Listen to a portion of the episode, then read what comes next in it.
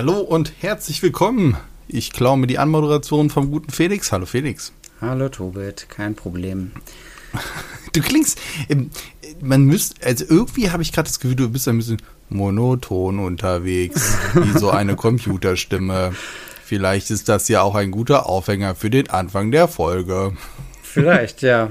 Nee, ich muss mich jetzt wieder ein bisschen aufpumpen, du hast recht. Das ist Podcast, das Highlight der Woche. Oh, ich bin das Highlight der Woche. Lass das deine Frau nicht hören. Krieg ich, krieg ich böse Nachrichten. Das hat keiner gehört. Schneiden wir raus. Ah, großartig. Ja, Computer. Ähm, nee, erstmal bleiben wir ganz klassisch bei äh, Brettspielen. Brettspielen, Klemmbausteine, was hat das miteinander zu tun? Ähm, Eröffnungsfrage, Tobit. Hast du mal eins dieser offiziellen Lego-Brettspiele gehabt? Diese Nein. kleinen, aber du weißt, was ich meine, oder?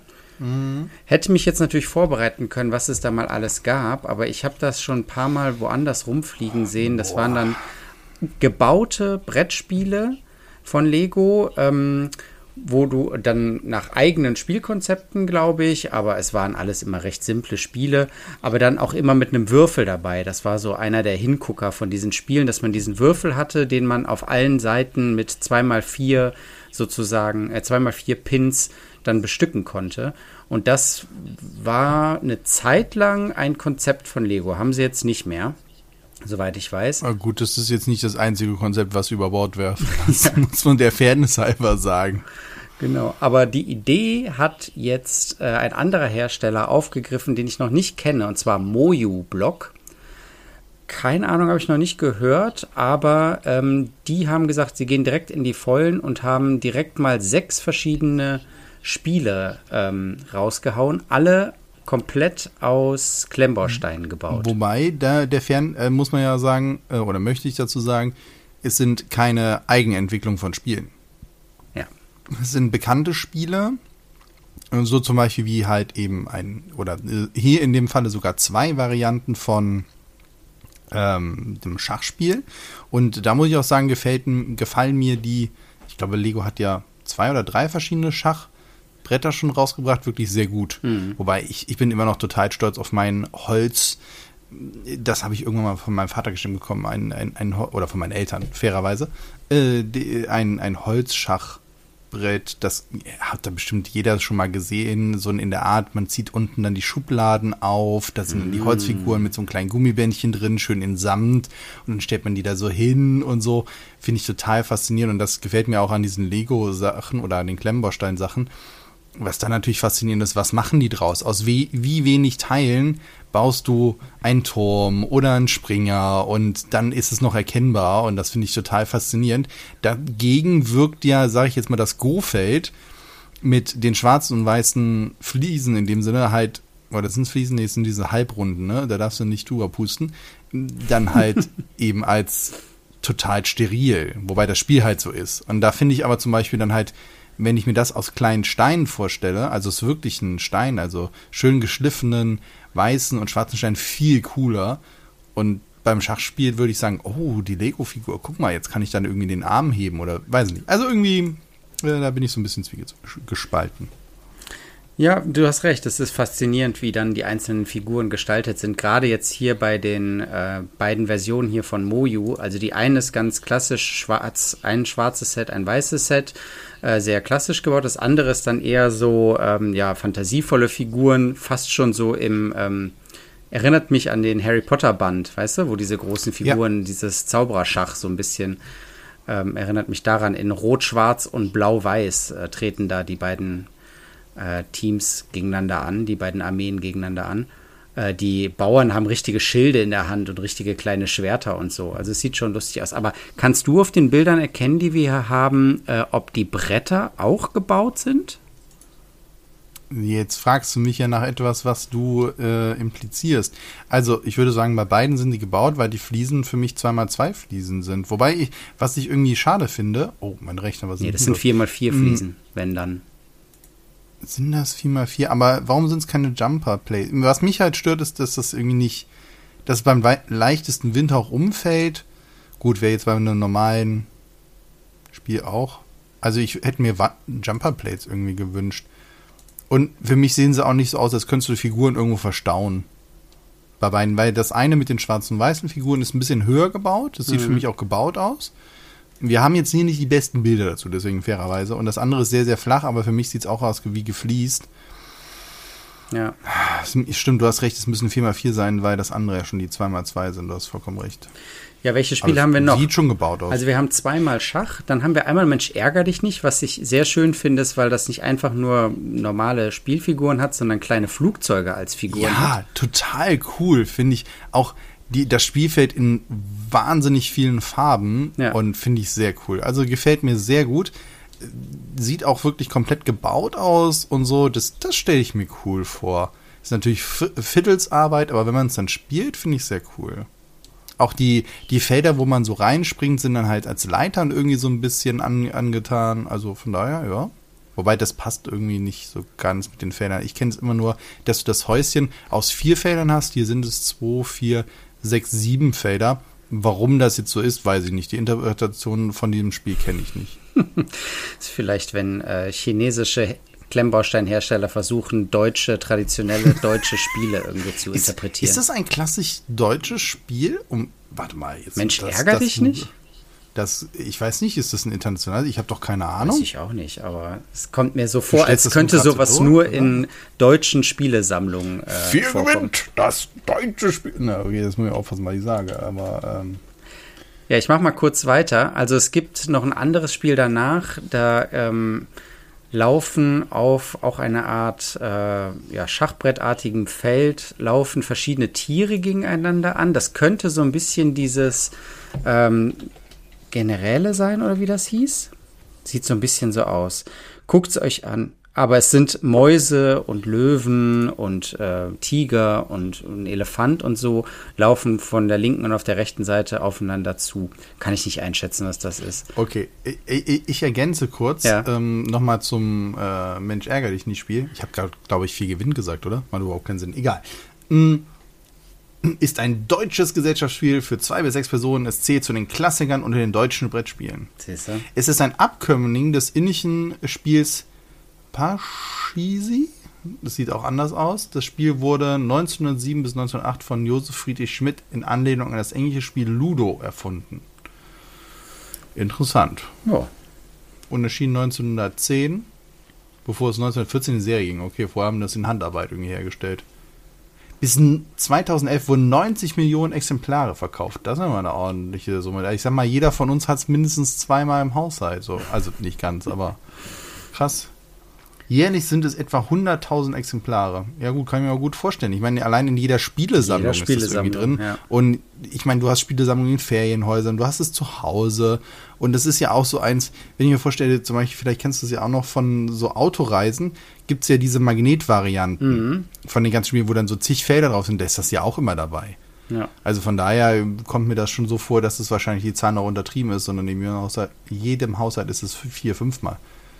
Finde ich, find ich spannend. Okay, wusste ich noch nicht. Ich habe wieder was gelernt über Mensch ärgere dich nicht. Und zwar durch äh, Klemmbausteine. Siehst du mal. Äh, Entschuldigung, du hattest noch gesagt, okay, die zwei Spiele und das letzte ist Go.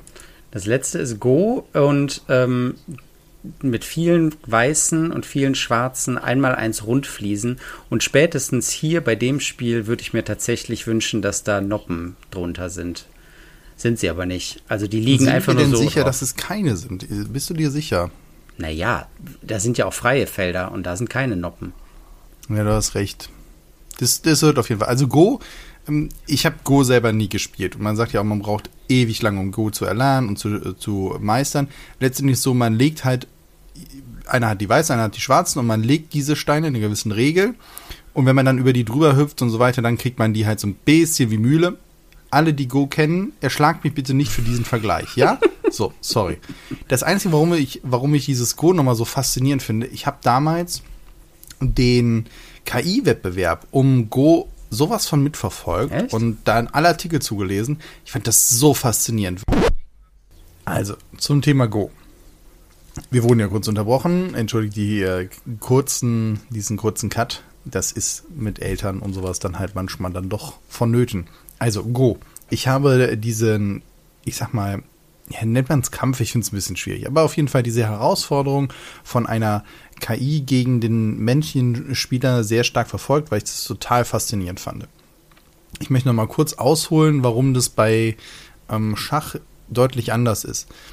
Nämlich bei Schach war es nicht so, dass eine KI ein menschlichen Spiel geschlagen hat, sondern ein Computer. Und zwar wie? Indem er, der Computer in dem Sinne, ist auch etwas, es stimmt nicht ganz, also von daher wieder Vereinfachungen, deswegen äh, hier in der Kürze, die fast alle äh, Züge auswendig gelernt hat. Das heißt, alle möglichen Züge auf einem Schachbrett kann ein Computer oder konnte auch damals ein Computer in dem Sinne speichern. Ja.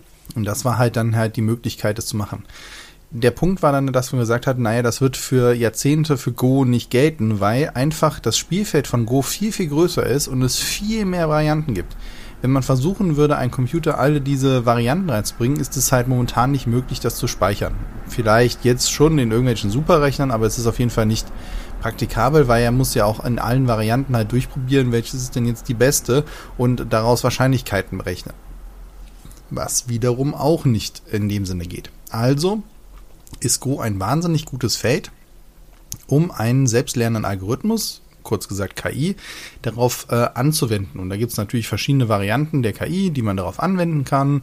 Ähm, da will ich gar nicht so genau eingehen, aber ich fand es wahnsinnig faszinierend, was da halt passiert ist.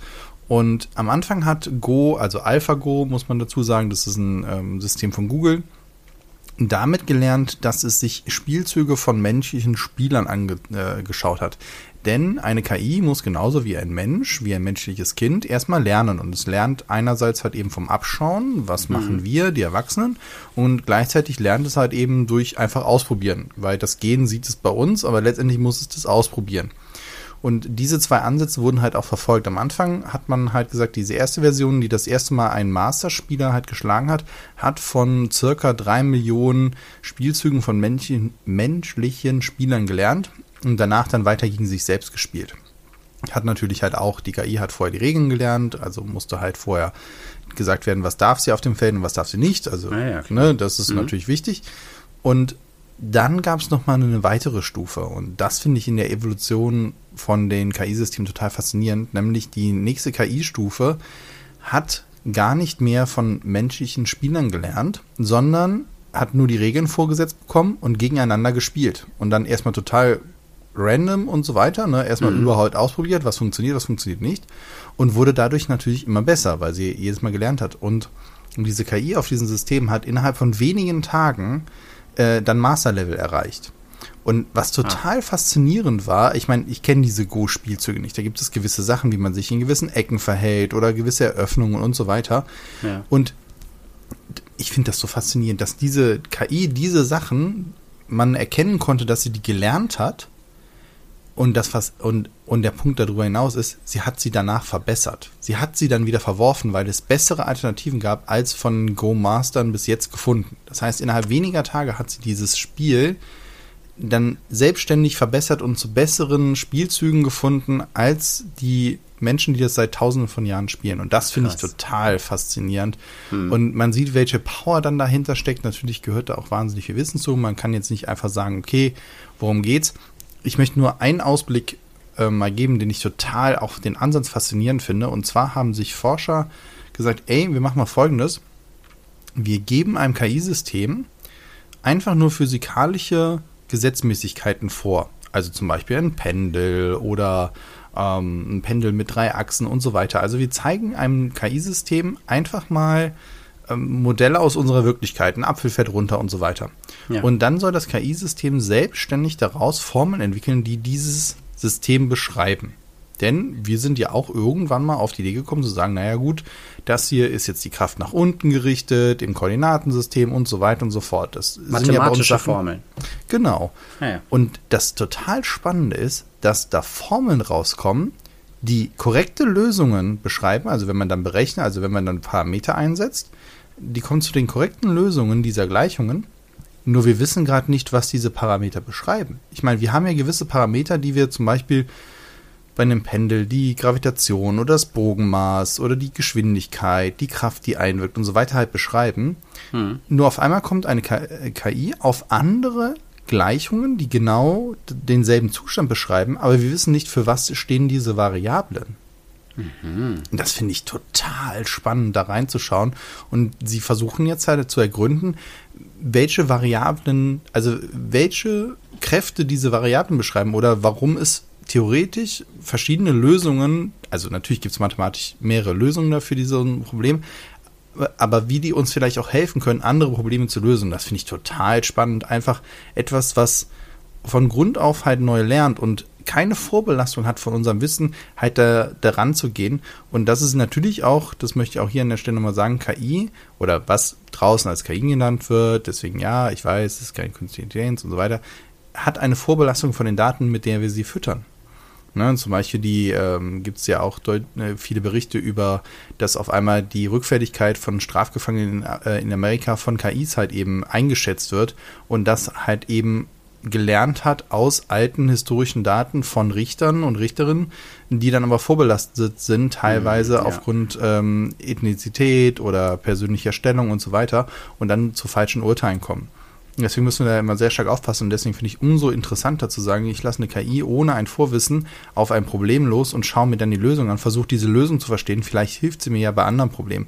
Das war natürlich etwas anderes als in unserer Rechtsprechung. Aber so, das der Exkurs dazu. Ich finde ich total faszinierend. Können wir auch vielleicht mal irgendwann was machen. Wenn es euch draußen interessiert, dass wir darüber mal reden, können wir das gerne machen. Ich meine, wir beide haben einen wissenschaftlichen Hintergrund und ein, ein ziemliches Interesse an solchen Themen oder grundsätzlich an wissenschaftlichen Themen. Also von daher können wir uns da vielleicht auch mit dem einen oder anderen austauschen.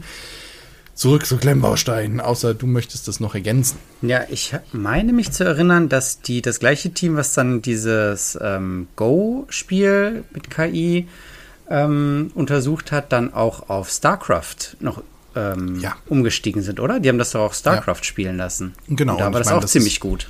Oder zum Beispiel auch für Flappy Birds oder sowas. Also so Spiele, die sehr klare Strukturen haben. Also von daher, da wird auch auf Dauer viel passieren. Bin ich sehr gespannt drauf und verfolge diese ganze Entwicklung sehr interessiert. Ähm, nicht mit einer gewissen Sorge, was ja auch Leute draußen haben. Da glaube ich noch nicht so dran, dass das ein Problem wird in den nächsten Jahren, sondern eher, dass das Ganze uns unterstützen kann. Ja, ja gut. Wir, ja, wie kriegen ähm, wir den Schwenk jetzt hin? Nee, da hatten wir, hatten wir gerade schon. Wir waren bei Gerichtsurteilen.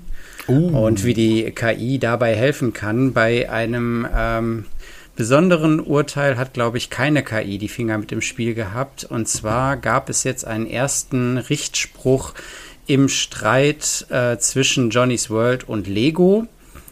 Und ähm, dabei ging es ja ganz speziell um die Minifiguren und zwar die Gefahr, dass ähm, Cuman-Minifiguren mit äh, Lego-Minifiguren verwechselt werden. Und da hatte Lego ja damals diesen ähm, Container ähm, stoppen lassen beim Zoll, um, mit der Begründung, dass da Minifiguren drin sind, die zur Verwechslung führen könnten. Und der, ähm, genau, der, Thorsten Klarhold von Johnny's World hat halt dagegen geklagt und das war jetzt beim Gericht in Düsseldorf, Landgericht in Düsseldorf. Und der hatte ja von der Gerichtsverhandlung auch berichtet, hatte da berichtet, dass das Ganze ja ein bisschen flapsig war und dass er das Gefühl hatte, dass seine Argumente da nicht ganz angehört wurden. Und vor allem auch, und das ist der Punkt, auf den ich gleich noch hinaus möchte, dass anscheinend das Gericht vom dummst, dümmstmöglichsten Kunden ausgeht. Also der wirklich sich kein bisschen damit beschäftigt und das Ganze überhaupt nicht ähm, irgendwie äh, sich genauer anschaut. Das war seine Einschätzung. Genau, erstmal so viel dazu. Hast du das auch äh, mitbekommen, dass da jetzt dieses Urteil kam? Ja, ich fand es auch sehr spannend, dass es bei mir nicht nur durch die äh, Klemmbaustein-Ticker lief, sondern halt auch über andere Ticker, wo ich dann gedacht habe, ach guck mal, dieses Medium interessiert sich auf einmal auch dafür. Fand ich sehr interessant. Mm, mhm. Ja, ich bin so ähnlich, ich weiß es nicht, was heißt verwundert. Ich habe viel in den Kommentaren dann gelesen, wo auch einige sich total darüber aufgeregt haben, dass es so ein Urteil gibt gleichzeitig kann ich irgendwo einen Richter verstehen, wo man sagt, naja, es geht eh in die Berufung. Ich will nicht dem Richter äh, oder der Richterin sagen, dass sie da das nicht mh, hm, versucht hat zu bewerten, sondern eher gesagt, naja, was mache ich denn jetzt? Also ich kann diese Situation nachvollziehen und ich komme mit der Begründung aber überhaupt nicht klar. Wir wissen aber, es geht auf jeden Fall in die nächste Instanz. So, ne, dann deswegen lass uns da eher mal zu der Urteilsbegründung kommen, wo du ja auch hin möchtest.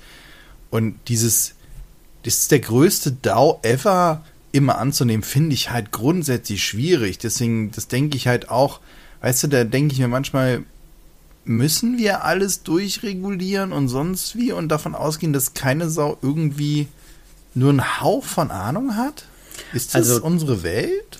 Dazu habe ich ja tatsächlich gehört ähm, in einem anderen YouTube-Video, wo das auch besprochen wurde, dass das aus rein rechtlicher Sicht ähm, nicht richtig ist, dass man von jemandem ausgehen muss, der sich überhaupt nicht auskennt, sondern dass man im Gegenteil eigentlich eher von einem Kunden ausgehen muss, der schon ähm, sich mit der Materie so ein bisschen beschäftigt hat und ähm, da auch eine gewisse Ahnung mitbringt. Okay. Aber ähm, also dass das nur so als, ähm, als Aufhänger für eine Revision, dass das so der Ansatzpunkt sein könnte, mit dem das ganze Urteil angefechtet, angefochten werden kann.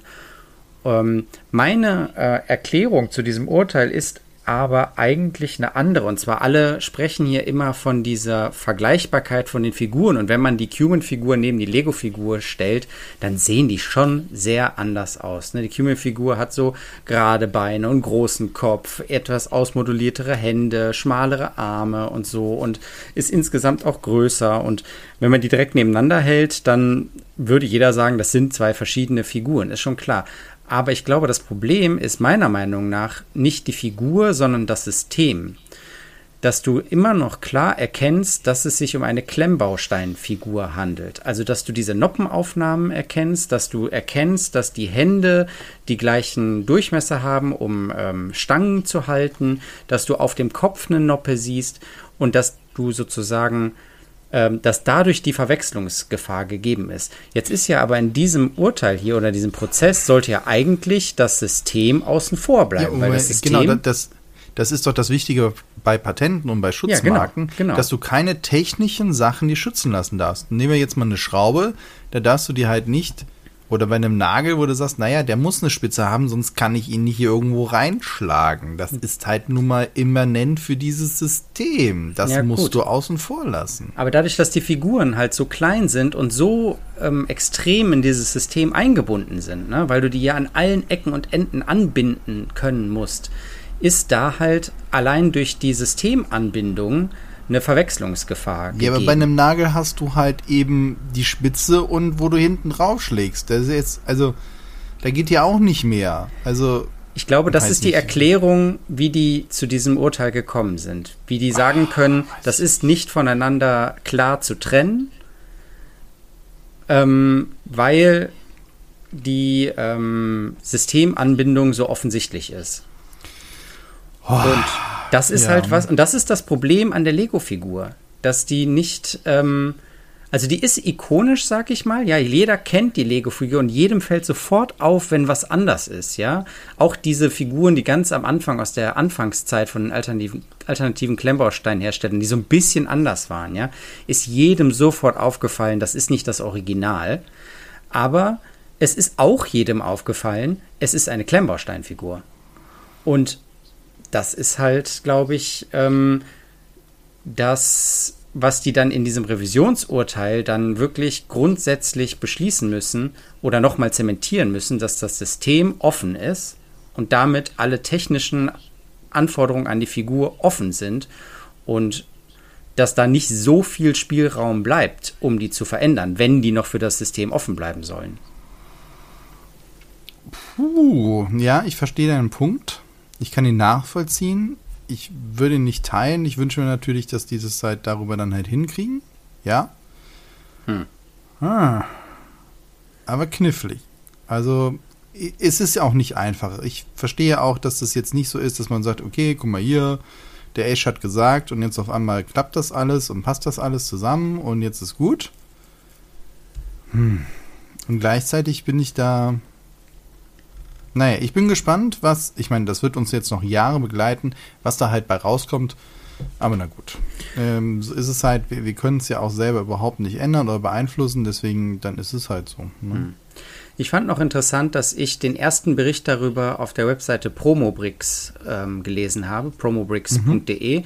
Das ist im Grunde eine Lego-zentristische Seite, die ähm, zwar auch mal kritisieren und so, aber im Grunde nur News zu Lego bringen. Und da wurde diese News auch gebracht oder diese, äh, dieser Bericht über dieses Urteil. Und das Interessante ist dann, sind dann die Kommentare darunter.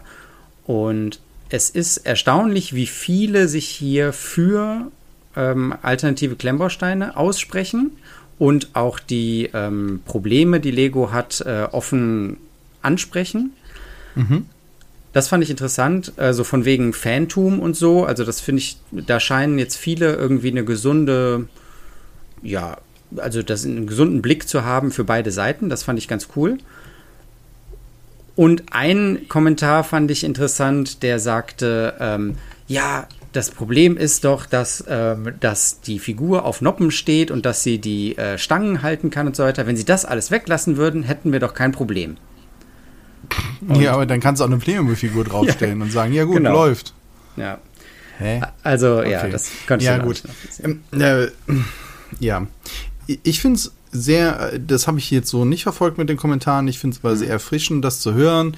Wir, wir, wollen da auch gar nicht diesen Graben schlagen, sondern wir wollen ja eigentlich verbindende Sachen haben und sagen, alle haben Spaß daran und jetzt müssen wir halt gucken, wie halt das auf juristischer Ebene halt geklärt wird und danach haben wir alle Spaß dran. Wir, wir wollen ja alle Klarheit und wenn es halt eben dann, dann ist, das darf so nicht sein, ja, okay, dann, dann ist es halt mal geklärt. Aber dieses Schwebende ist halt auch irgendwie unbefriedigend. Ja apropos Kommentare, lass uns noch zu einem anderen Punkt kommen. Ich habe dir einen Link zu einem Video geschickt und war ganz stolz, dass ich ihn gefunden habe und habe mich dann durch die Kommentare gewühlt und habe dann nicht gesehen, dass du schon kommentiert hast und habe gedacht, ja, come on, okay. Natürlich war der Felix mal wieder früher da. Möchtest du sagen, was, was du da kommentiert hast und warum? Ja, genau. Es ging um ein äh, Bluebricks-Video mit dem Titel Was könnte als nächstes Bluebricks-Set kommen? Jetzt seid ihr dran, Klaus fragt. Und zwar ähm, fragt, stellt dort der Klaus die Frage, also Chef von Bluebricks, dass äh, welches Set wir denn uns oder welche Serie oder welches Thema wir uns denn als nächstes wünschen würden oder die Community sich ähm, als nächstes wünschen würde und ähm, wählt dafür so ein bisschen die Holzhammer-Methode, nämlich äh, schreibt es in die Kommentare und votet ähm, oder gebt Daumen hoch für die Sachen, die euch gefallen und die Sachen mit den meisten Daumen, die werden dann sozusagen in die nähere Betrachtung gezogen.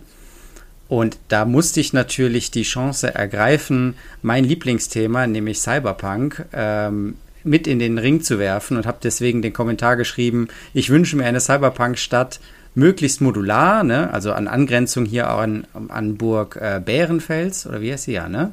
Und die Karibikinseln, mhm. die jetzt ja, die wir ja schon von Bluebricks gelobt haben für die, ihre Modularität, das wünsche ich mir auch für eine Cyberpunk-Stadt.